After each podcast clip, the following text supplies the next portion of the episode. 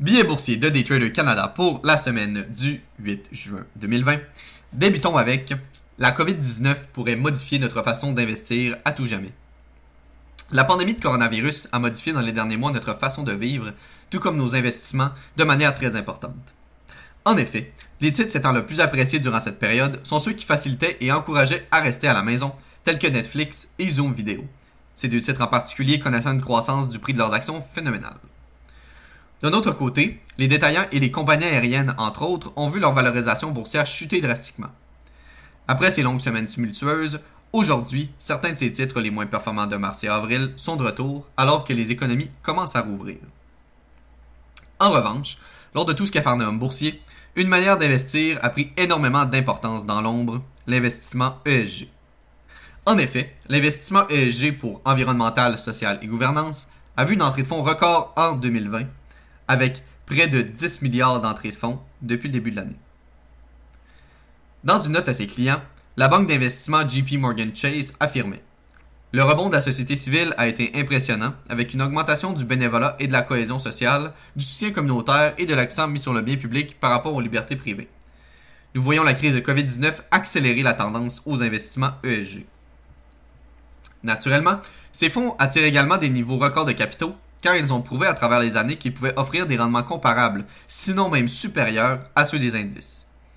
Le FNB Nouven ESG Large Cap Growth ETF a par exemple enregistré un rendement de 10% cette année, tandis que le FNB iShare ESG MSCI USA, le plus important du genre avec plus de 7,1 milliards de dollars d'actifs sous gestion, a rapporté 1,29% à ce jour. Le S&P 500, en comparaison, est en baisse d'environ 0,5% sur l'année mercredi dernier. En somme, on oublie souvent qu'ils existent, mais ces fonds négociés en bourse et ces titres représentent des options plus que valides pour votre portefeuille. D'ailleurs, tel que mentionné dans un ancien billet boursier portant sur l'investissement responsable, selon un rapport produit par Morgan Stanley, on peut noter que les rendements de fonds durables sont en ligne avec ceux des fonds traditionnels, tout en offrant également un risque de baisse inférieur pour les investisseurs, de plus, dans un marché incertain, les fonds durables peuvent offrir une couche de stabilité, aux investisseurs qui cherchent à réduire leur volatilité. Passons maintenant à comment interpréter et comment percevoir les analystes. De nombreux investisseurs néophytes se fient aux cours cibles et aux recommandations d'analystes. En effet, les analystes en valeur mobilière ont généralement une formation universitaire. Ils peuvent également avoir des titres professionnels tels que le CFA, le CPA et bien d'autres. De plus, ces derniers peuvent avoir plusieurs types de formations plus spécialisées, par exemple des médecins qui travaillent comme des analystes pharmaceutiques. Donc d'un point de vue externe, ils semblent bien outillés pour performer et offrir des, recommandations de qualité. En, en revanche, la réalité en est tout autre. Malheureusement, bien souvent, leurs analyses sont erronées et fortement biaisées à la hausse. Ainsi, en décembre 2016, The Economist a mené une étude sur toutes les notes données par des analystes pour le S&P 500. L'étude a révélé que 49% des notes étaient des notes achetées, 45% des notes maintenir et seulement 6% des notes étaient vendre. Alors qu'en réalité, 50% des actions ont sous-performé l'indice en 2016 et environ 30% des actions ont généré des rendements négatifs. Les investisseurs moins expérimentés se demanderont probablement pourquoi les analystes ont si souvent tort. Ces erreurs sont dues aux multiples biais qui s'appliquent à ces professionnels. Tout d'abord, il est important de comprendre qu'il existe deux types d'analystes. Il existe tout d'abord ceux dits acheteurs ou buy-side. Donc, ces analystes travaillent pour un fonds d'investissement. Donc, leur rôle consiste à trouver de nouveaux investissements pour les fonds internes de la banque, un hedge fund ou d'autres types de fonds. De plus, leur rémunération dépend beaucoup de la qualité des recommandations de l'analyste et du succès global du fonds qui découle de ces recommandations.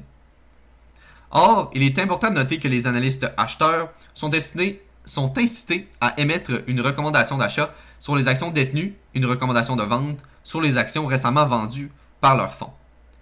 Si ces suggestions sont suffisamment, pour pousser le prix dans la direction que l'analyste présentait, cela peut jouer dans la réputation de l'analyste et ou du fonds dans lequel il travaille et attirer des clients.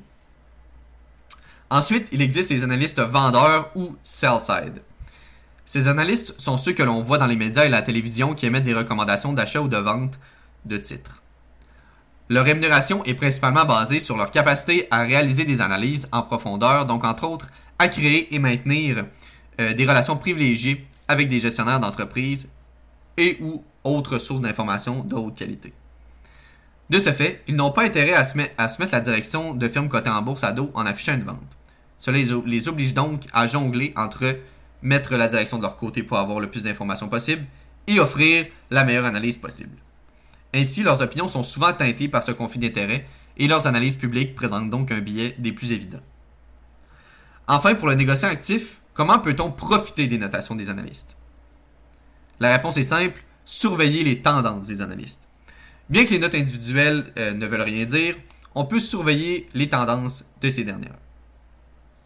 Donc, par exemple, dans le billet, nous donnons un exemple sur FedEx, dans lequel on peut apercevoir une tendance à la baisse euh, de la notation achat vers conservation, alors que les titres diminuent. Donc, on ne met pas euh, de note vente, mais on fait simplement diminuer les notations d'achat pour augmenter les conservations.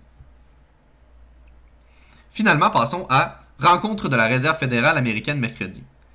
Tel que prévu, le comité de la Réserve fédérale américaine ou Federal Open Market Committee a laissé les taux d'intérêt inchangés et a laissé entendre qu'il les maintiendrait à près de zéro jusqu'en 2022, alors que l'économie tente de se remettre de la récession provoquée par la pandémie de coronavirus.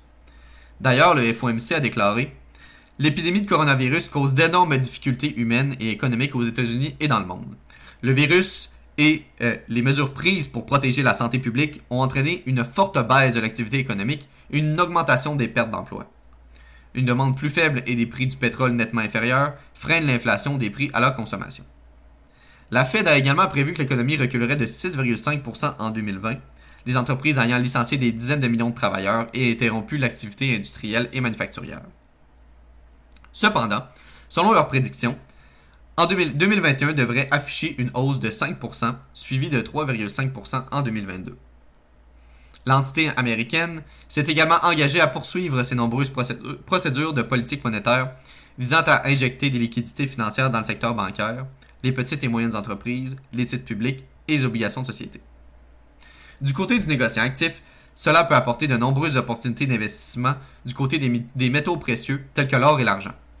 En effet, à la suite de la rencontre mercredi à 14h, l'or est passé de 1714 l'once à 1739, tandis que l'argent est passé de 17,60 à 18,17.